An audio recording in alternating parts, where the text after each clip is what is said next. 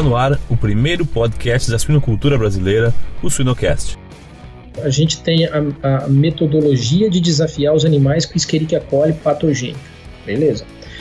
Nós já tivemos algumas experiências a qual nós inoculamos os animais com doses maiores do que era proposto e os animais não responderam de forma negativa em nenhum momento, seja com diarreia, seja com piora no desempenho, de forma alguma. Por quê? Porque as instalações estavam adequadas, a ambiência estava adequada, o desmame foi muito bem feito. Siga-nos nas redes sociais e Spotify para ter acesso a conteúdo técnico atual, de qualidade e gratuito. Fibro, ajudando a manter animais saudáveis em um mundo em crescimento.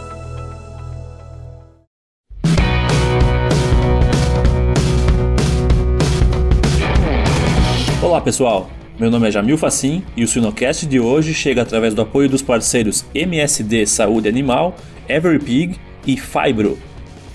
No episódio de hoje, para falar sobre as últimas da relação desmame e saúde intestinal, temos o prazer de receber o professor Vinícius Cantarelli. Professor Cantarelli, grande honra te receber aqui no Sinocast. A é nossa, honra é nossa. Muito feliz aí pelo convite.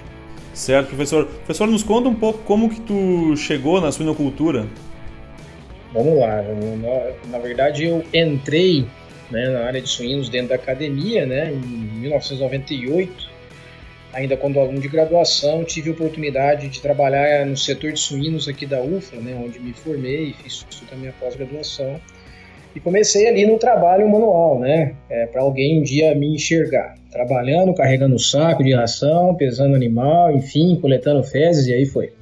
Depois eu fiz é, meu mestrado, doutorado, a qual no final do meu doutorado eu abri minha empresa de consultoria, que é Animal Nutri. É, fui para uma pós-doutorado, depois entrei como professor na UFLA em 2008. Né? Depois tive a oportunidade de um pós-doutorado, uma experiência no exterior, na Purdue University. E, e hoje estamos aqui, né, trabalhando sim com, com projetos é, na cadeia suinícola e outros negócios também. A suinocultura de precisão não é mais o futuro, é o presente. Everpig, porque a saúde em tempo real do seu rebanho dita o sucesso de suas finanças. Acesse www.everpig.co/suinocast. Excelente, excelente. Então, para começarmos aí sobre o nosso bate-papo técnico sobre essa relação desmame e saúde intestinal, professor, queria que tu primeiro introduzisse tu, o que, que tu acha. Tu acha que o leitão desmamado de hoje ele é diferente dos mamados há, há 10, 20 anos atrás? Ah, sem dúvidas, Jamil, sem dúvidas, cara. É, é, primeiro, eu acredito que as circunstâncias são outras, né? É, a genética, como sempre, teve sua evolução. É, o tamanho da leitegada por uma o empenho dos geneticistas né, é maior, a densidade é maior, o estresse do animal frente às condições, seja ela de ambiência, também é maior. Mas nós tivemos uma evolução na nutrição, na própria sanidade, né? Então, eu acredito que nós tivemos vários pontos de melhoria, sem dúvida, nos últimos anos, né? principalmente quando compara 20 anos atrás. Mas, por outro lado, nós também tivemos uma série de outros desafios. Né? Então, o leitão desmamado de hoje, sem dúvida, é diferente do desmamado de 10, 20 anos atrás. Nós trabalhamos com biologia né, e num, num sistema de produção extremamente dinâmico.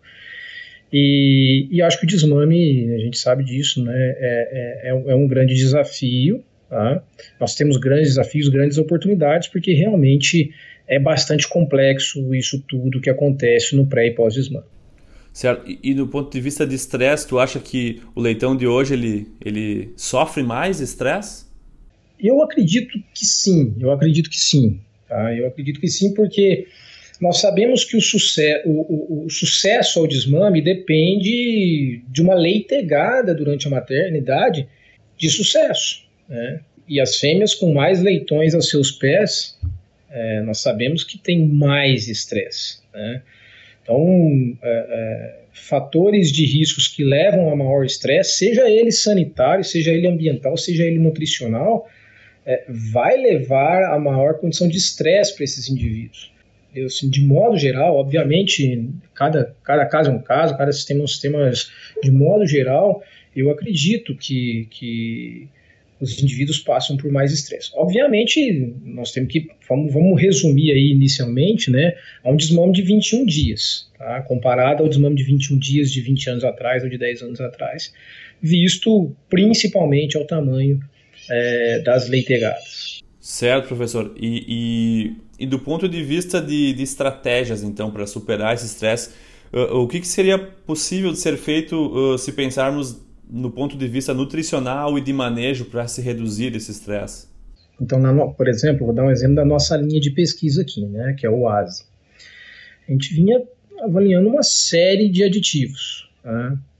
é, que, é uma, que são alternativas interessantes, são alternativas interessantes, mas você tem um limite tá, de resposta é, quando você pensa, quando você bate só numa tecla.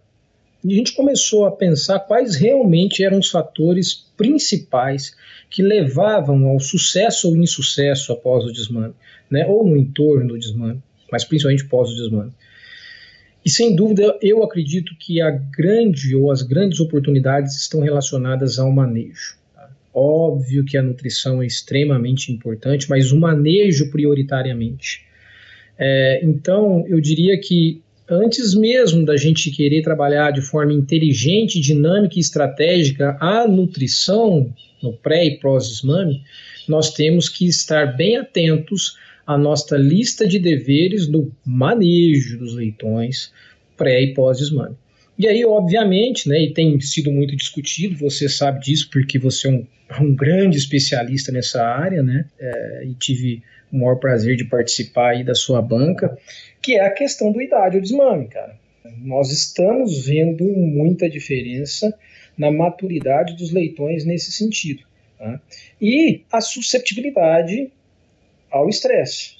Sensibilizado por outros estudos, né, é, nós aqui da linha de pesquisa não falamos, poxa, peraí, antes da gente avaliar uma série de aditivos, vamos avaliar manejo, idade ao desmame, é, manejo pré-desmame, e nós estamos tendo bons resultados e, consequentemente, bons insights. É, então, de modo geral, Jamil, eu diria que assim, ó, antes da gente pensar numa ótima e excelente nutrição, seja ela dinâmica, inteligente, vamos fazer o nosso primeiro o nosso dever de casa no manejo, próximo ao desmame, né?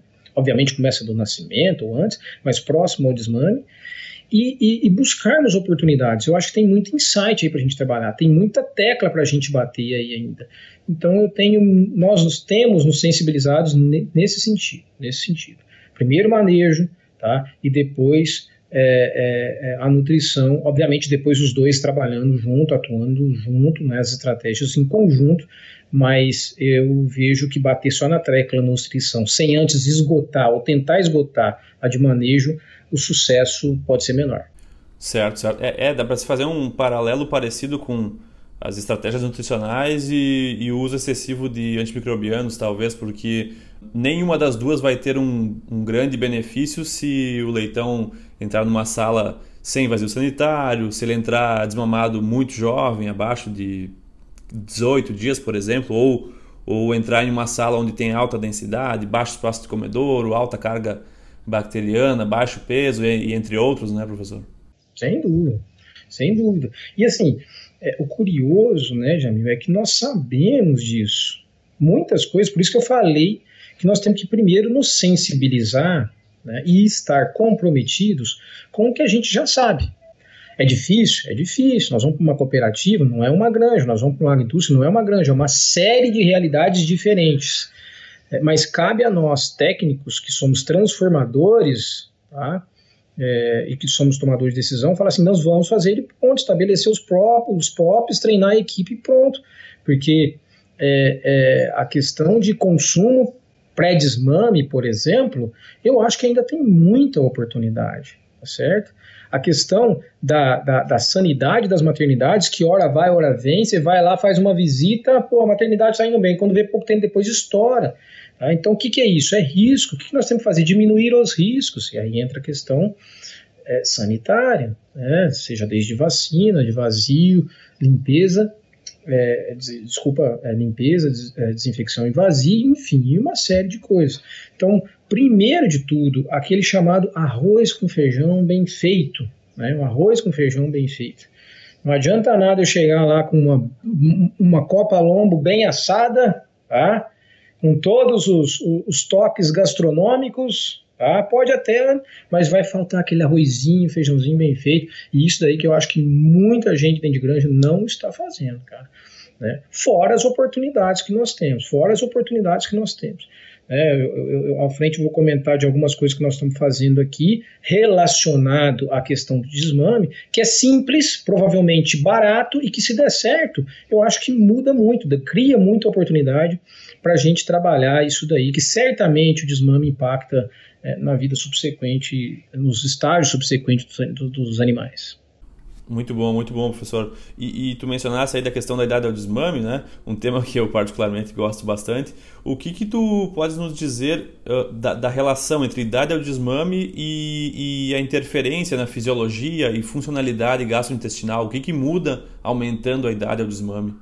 É, primeiro é o seguinte, né? Você foi muito humilde em falar que você apenas gosta, né? Você é um grande especialista nessa área e uma pessoa que certamente cada vez mais vai ter que ser nossa fonte de informação para nos balizar nisso. Obrigado. É, agora, na minha opinião, é, primeiro nós sabemos, se a gente for nos livros clássicos e, e, e, nos estudos que nós estamos tendo recente, que a gente vê na literatura dos colegas que, que estão trabalhando com isso, é, essa, esse eixo né, que existe hipotálamo, pituitário, né, que é a hipófise adrenal, ele tem que ser muito considerado nessa fase. E ele impacta muito tá, toda a fisiologia do animal e de qualquer animal que seja, né? E do suíno não será diferente. E às vezes até mais impactante visto ao sistema de produção, enfim, uma série de coisas. Mas vamos lá, onde que é, o que, que me chama a atenção nisso daí? Primeiro nós sabemos que quando eu tenho níveis de cortisol mais altos, vamos centralizar no cortisol, nós sabemos que é, uma série de de respostas celulares acaba saindo da sua homeostase. Né? Entre elas, a resposta inflamatória. O indivíduo está mais inflamado. Quanto mais estressado, mais inflamado. Mesmo que seja agudo ou crônico. O agudo até a gente consegue contornar, né? ou seja, é menos impactante. Agora, o estresse crônico ele é um pouco complicado. E aí a gente tem que saber, né, o que, por exemplo, um leitão, o que, que é crônico, o que, que é agudo, e quanto tempo que é disso daí. Eu acho que até isso nós precisamos de estudar mais.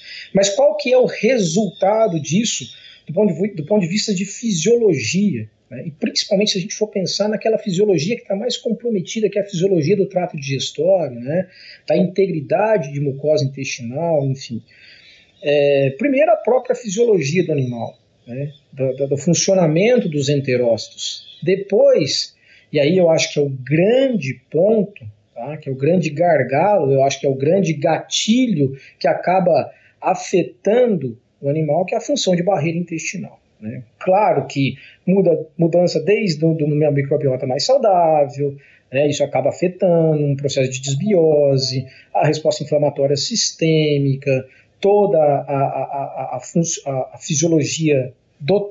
Se fosse hoje selecionar um ponto de atenção e que nós temos que estar atento e que talvez seja o, o, o vamos dizer assim, o, o hot da história, é a função de barreira intestinal. E nós sabemos que hoje está muito mais claro para nós quando o eixo hipotálamo, hipófise adrenal é ativado, como que chega no enterócito e como que essa função de barreira intestinal passa a ser uma disfunção de barreira intestinal, que aí acaba agravando uma resposta inflamatória crônica, e é isso que nós não queremos. Né? Inflamação e desempenho é, não, não, não estão na mesma direção, né? e sem desempenho não tem lucro. Já pensou estar no top 1% da suinocultura? Acesse academiasuina.com.br e invista no seu conhecimento. Certo. Não, muito bom, professor. Muito boas uh, as considerações. Já que tu tem experiência né, bastante nessa área, professor, eu queria que tu nos desse alguma, algum, alguns exemplos aí de, do que, que tu já viu de, de mais equivocado e de mais assertivo em granjas do pós-desmame. Hum, ok mais equivocado. Assim, acho que de modo geral o mais equivocado é você não respeitar é, é, você não entender que para você ter um bom desmame você precisa de ter uma leitegada é, de sucesso. Você precisa ter um desmame adequado. ou seja, entre idade, movimentação, manejos corretos, por exemplo, biosseguridade é, bem adequada e nutrição de qualidade e estratégica. Né? É, então, o que eu diria assim de um, um, um, pelo menos das nossas experiências de experimento, seja ela em condição de granja, seja ela em condição é, é, de é, granjas experimentais mesmo, né, de unidades experimentais, e seja que nós estamos experimentando agora no nosso centro de pesquisa do Animal Nutri, que é um centro experimental dentro de uma granja, é, eu te digo que assim, mais exemplares são aqueles que a gente consegue buscar uma leitegada tá, de sucesso para levar dentro da granja com manejo adequado. Tá? É claro que eu jogar uma ração lá completamente inadequada para essa fase, obviamente que esses leitões vão estar aquém, tá? Mas nós não vamos fazer isso. Tá? Nós temos muita tecnologia, seja de aditivo, seja de nutrição, seja de do que for, tá? Então, é, é, o mais exemplar, eu acho que é isso, tá? É, você conduzir uma leitegada para o desmame, é, muito uma leitegada de sucesso, vamos dizer assim, tá? com desmame adequado entre idade, movimentação e manejo, e é, cuidar da ambiência. Tá? Maternidades que estão com ambiência. E aí eu, vou, eu, eu, eu, eu sempre brinco às vezes. Olha, o que, que uma boa dieta adequada em fibra para garantir colonização boa, consumo de fêmea, e aí vem a ambiência, você garante muito a, lei, a tal o primeiro ponto que é a leitegada de sucesso. Depois é ajustar idade de desmame e também ambiência na creche. Cara, aí é, nós temos tecnologia de várias empresas, seja na nutrição, seja de sanidade, para poder construir programas para isso. Equivocado, eu poderia te dizer facilmente que é o contrário de tudo isso. Né? Então, a gente, por exemplo, já começou, já teve que cancelar experimento que, pô, não dá, né? Ah, para aí, não tem como, nós podemos testar aqui o pozinho de pirim-pim-pim mais promissor do mundo que não vai funcionar, porque a leitegada estava foi, foi comprometida, o sucesso da leitegada foi comprometido já na maternidade. Né? O desmame não foi adequado, um desmame estressante, movimentação inadequada, manejos incorretos. Né? Então, é o contrário de tudo isso, tá certo? Ah, agora, se a gente for pensar em tecnologias, tecnologias, a gente tem experimentado coisas bacanas, tá? que às vezes até nos surpreende. Eu recentemente fiz um estudo é, que, numa combinação aí de algumas coisas, a gente não esperava, falando assim, poxa, o que, que é isso? Quando vê, nos vem com variáveis, você fala assim, poxa, né? Interessante. Como é o que a gente está conduzindo agora? Né? Tô, nós estamos construindo um programa novo de manejo no desmame para melhorar consumo pós-desmame, que acho que é um dos grandes desafios da suinocultura. Eu cheguei já até a comentar contigo, né?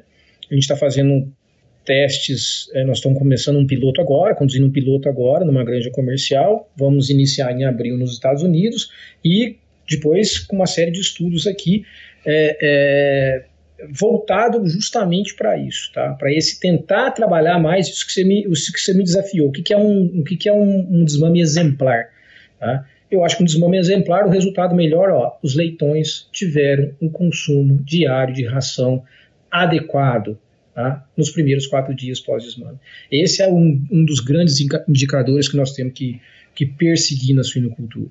Certo, certo. Não, concordo. É, eu vejo que às vezes a gente não faz feijão com arroz e busca muitos, muitas outras alternativas e, e novidades, mas não adianta colocar um, um, um, piloto de Fórmula 1 em um carro velho, né? Então não, uh, não garantir que os leitões estão consumindo nos primeiros quatro dias, ou não garantir que que se tem uma sanidade adequada e um peso ao desmame principalmente adequado, não, não, não vai fazer milagre algum produto inovador. Certamente, Jamil. É, nós temos muita tecnologia, né, cara? E olha só o que vem por aí, né? Nós temos muita tecnologia, seja em nutrição, genética, e às vezes, assim, é muita tecnologia para não vou dizer pouca ação, porque nós conhecemos os desafios de granja, nós sabemos que não é fácil essa dinâmica, né? essa biologia toda muito complexa. Mas é, eu acho que nós estamos num momento, mais uma vez, é, de conseguir, de tentar extrair, e eu não tenho dúvida que nós vamos conseguir, ótimos resultados adequando manejo, manejo de ambiência, de movimentação, de idade ao desmame. Né? O manejo, assim, ele é fundamental. Não adianta, a gente está aqui numa linha de pesquisa, vem várias tecnologias para a gente avaliar, mas é, eu vou dar um exemplo, tá? Por exemplo, a gente tem a, a metodologia de desafiar os animais com Escherichia coli patogênica. Nós já tivemos algumas experiências a qual nós inoculamos os animais com doses maiores do que era proposto e os animais vão responder de forma negativa em nenhum momento, seja com diarreia, seja com piora no desempenho, de forma alguma. Por quê? Porque as instalações estavam adequadas, a ambiência estava adequada, o desmame foi muito bem feito. Tá? A limpeza, a desinfecção e vazio sanitário foi muito bem feito. Então, o patógeno, meu amigo, por si só, ele não vai ele não vai fazer muito estrago, ele não vai fazer quase que nenhum estrago às vezes. Então é o seguinte, quando eu tenho simplesmente um desafio de um patógeno como a coli, nós não, muitas vezes não conseguimos o resultado que a gente esperava, que era o próprio desafio, né? uma diarreia, por exemplo. No entanto, quando nós introduzimos a esse desafio um desafio ambiental, como exemplo, o estresse por calor ou movimentação, aí sim, é, é, por, por uma série de fatores, né, mas também por ter ativado o eixo hipotálamo pituitário adrenal, nós acreditamos que por ter provocado uma disfunção de barreira intestinal, você né, tem então o que? Você tem translocação bacteriana de antígenos, de, de uma fumonizina, de uma DOM, é, e aí resposta inflamatória alocada, aí você tem consequentemente uma, uma desbiose intestinal, toda a situação para isso. Né? É, então, é, o que, que, eu quero dizer? Nós temos que cuidar, né, a gente estava falando da questão de manejo, nós temos que cuidar do manejo, que ele às vezes é muito mais importante do que falar assim, nossa, o patógeno está ali, o patógeno está mesmo. Agora, vamos deixar o patógeno no lugar dele né, e diminuir os riscos. Para isso, eu acho que o, o, o investimento em manejo ajuda muito para deixar o animal cada vez menos estressado. A gente fala muito em comportamento animal, comportamento animal, e para nós cada vez está mais claro que sim, tá? O, o nós temos que investir é, é, no bem-estar animal pensando nisso daí. Eu não quero que o animal tenha estresse crônico, porque vai afetar a fisiologia do indivíduo, vai provocar disfunção de barreira intestinal, vai aumentar a inflamação desses indivíduos, que por sua vez vai nos roubar, por exemplo, nutrientes, seja da dieta do metabolismo intermediário, que irão para ganho, que diminuirão o lucro. Então é uma, é uma, é uma coisa que está muito clara para nós, para poder permitir tá, que o manejo seja negligenciado. Então isso, isso eu acho que é muito importante a gente considerar. Certo, professor. Não, não, muito bom, muito bom mesmo. E professor, já, já chegando ao final aqui do nosso bate-papo, o que que tu vê como tendências atuais e futuras da ciência nessa área, seja microbiota, saúde intestinal, relacionado ao manejo? Tendência atual, eu não sei nem se nós podemos falar como tendência, é a idade do desmame. Por exemplo, semana passada nós estávamos rodando umas granjas no sul e aí poxa, nós estamos com problema respiratório, lá na recria terminação estourando, enfim, a gente, tá, a gente sempre ouve isso. E papo vai, papo vem, o que, pode ser isso, o que, pode ser aquilo. Bem, como é que tá o desmame? 21 dias ainda. E aí você sabe disso, Jamil. Se você desloca 3, 4 dias, tá? ou se você tarda esse desmame 3, 4 dias, você tem um outro indivíduo muito mais preparado ou menos risco de ter disfunção de barreira intestinal que por sua vez isso vai garantir ao indivíduo uma persistência melhor dessa função de barreira intestinal e o contrário é verdadeiro. Então eu acho que o idade ao desmame, eu acho que assim, é obrigação de todos ajustar, cada um com os seus desafios, né, seja de instalação, de investimento, de densidade animal, o que seja, mas acho que o primeiro passo a perseguir é a idade do desmame. Nós temos que ajustar e está claro para nós. O outro ponto é sempre perseguir eu acho que o maior desafio que está dentro do desmame, que é o ótimo consumo de ração diário nos primeiros quatro dias pós-desmame. Isso é uma coisa que, por exemplo, eu, por exemplo, persigo isso. Tá?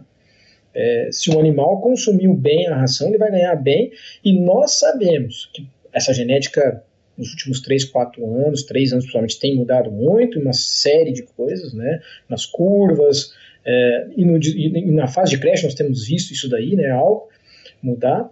Por exemplo, a gente estava conversando ontem com a nossa equipe da Animal Nutri, a gente estava, poxa, nós estamos vendo menos correlação entre peso de descrechado e peso no final da terminação. Né? Isso não, é certo, mas a gente estava fazendo essas observações. Mas aí a gente chegou, não, mas peso e desempenho nos primeiros quatro dias pós-desmame tem total relação e correlação alta com o peso do terminado. Então esse é um segundo ponto. O terceiro ponto a considerar tá, como tendência atual, e acho que nem sei mais uma vez se é tendência, é de que lei legada de sucesso tem grandes chances de um desmame de sucesso. Do contrário, o insucesso continua nas fases subsequentes. Acho que isso é fato. Né? E para ter leite de sucesso depende do manejo adequado da fêmea. Né? Então, bem, o que, que é tendência? Cuidar da qualidade intestinal dessa fêmea, um microbioma saudável, para ter colonização saudável, para ter menos desafio na maternidade. E a nutrição adequada dessa fêmea na gestação e lactação. Né? Então, por exemplo, vem a discussão de fibra. Gente, fibra para mim, para a fêmea, é indispensável. Não é por uma questão só de saciedade, é uma questão de, de uma, de uma, de uma é, arquitetura de uma microbiota, principalmente comensal, saudável, para manter uma fêmea menos inflamada e para garantir a, colonização do leitão logo no início da vida dele, né? É, e o menos estresse possível. Aí eu gostaria de considerar a ambiência dentro das granjas. Né? Pelo menos começar aí nas gestações, maternidade e creche. Outro ponto que eu acho que assim poderíamos já talvez colocar em tendências futuras, né?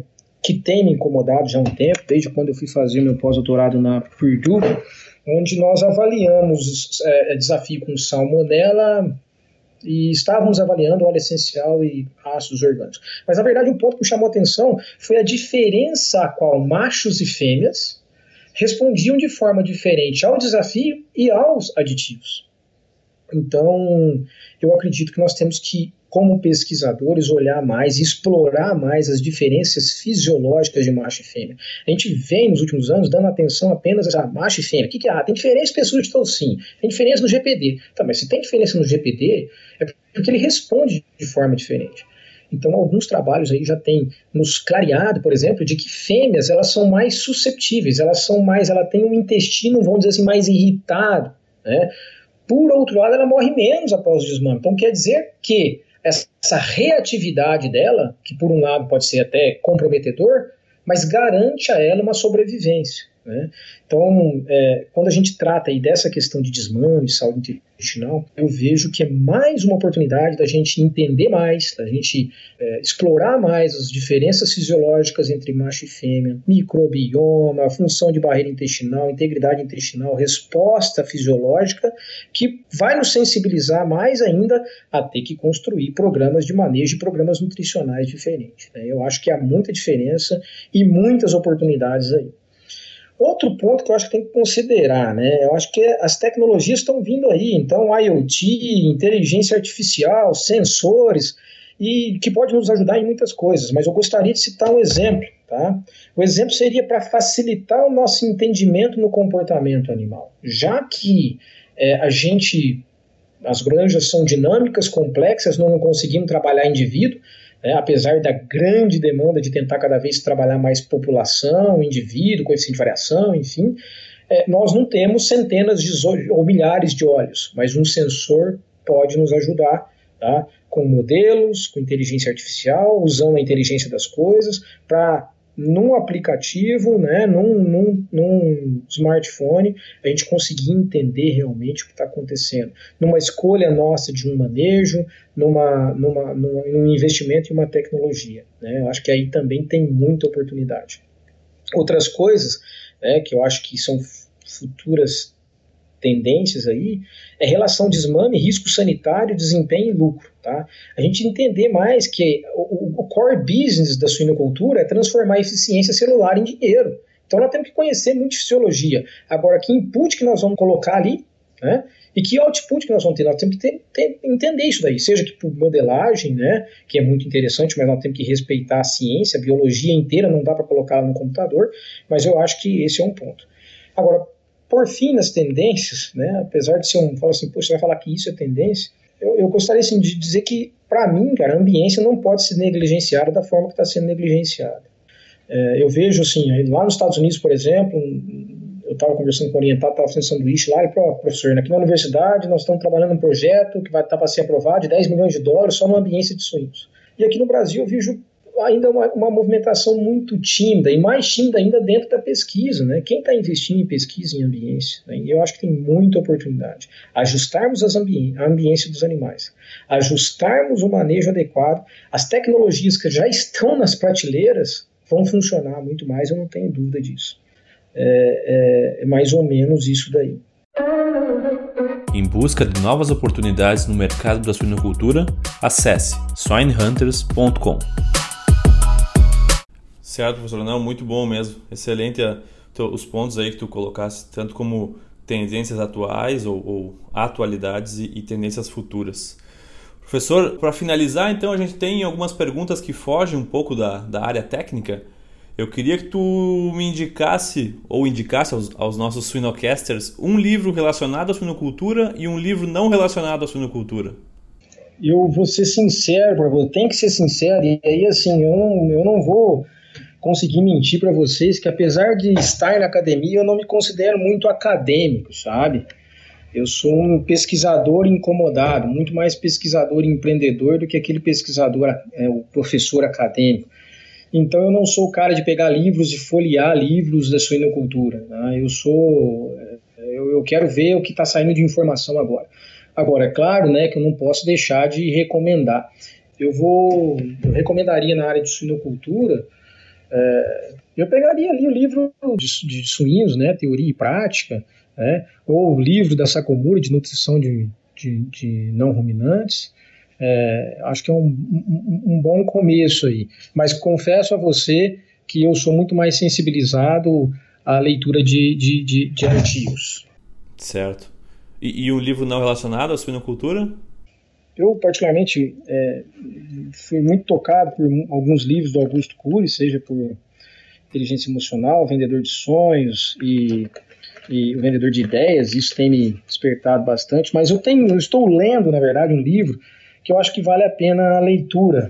Acho que está até aí nas bancas e, e, e, tem me incomodado muito bem, é, tem feito sentido para mim que eu acho que faz sentido aí para qualquer um profissional, seja aquele que está na academia, seja ele que está já se aposentando, que está nativo. O livro é do Napoleão Hill, que é o mais esperto que o diabo, tá? que conta uma história bem legal aí, que eu acho que, que é, além do que a gente precisa saber tecnicamente, as, as, as, outras, as outras habilidades que nós precisamos de ter, ele trabalha bem nesse livro aí. Legal, muito bom, professor, muito bom. E uma última, então, professor Gantarelli, uh, qual seria uma virtude que tu uh, possa nos dizer que o profissional da suinocultura moderna tem que ter, uma virtude que é não negociável? Comprometimento. Comprometimento. Eu acho que o que falta, é claro que eu poderia dizer uma série de outras coisas, entre humildade, a capacidade de sonhar, né?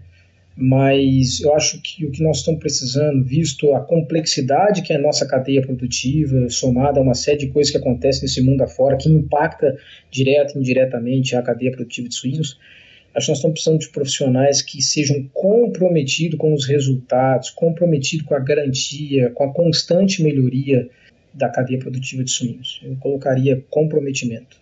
Muito bom. Certo, professor? Não, te agradeço uh, em nome do, do Sinocast, em nome de todos os nossos ouvintes aí, que com certeza foi um bate-papo bem dinâmico e com várias informações aí pra gente uh, ficar com aquela pulga atrás da orelha do, do que a gente tem feito aí no, no, no pós-desmame nos dias de hoje. Muito obrigado novamente, professor, e um grande abraço. Eu que agradeço, Jamil. Obrigado, estou à disposição aí no que precisar. Um abraço, meu amigo.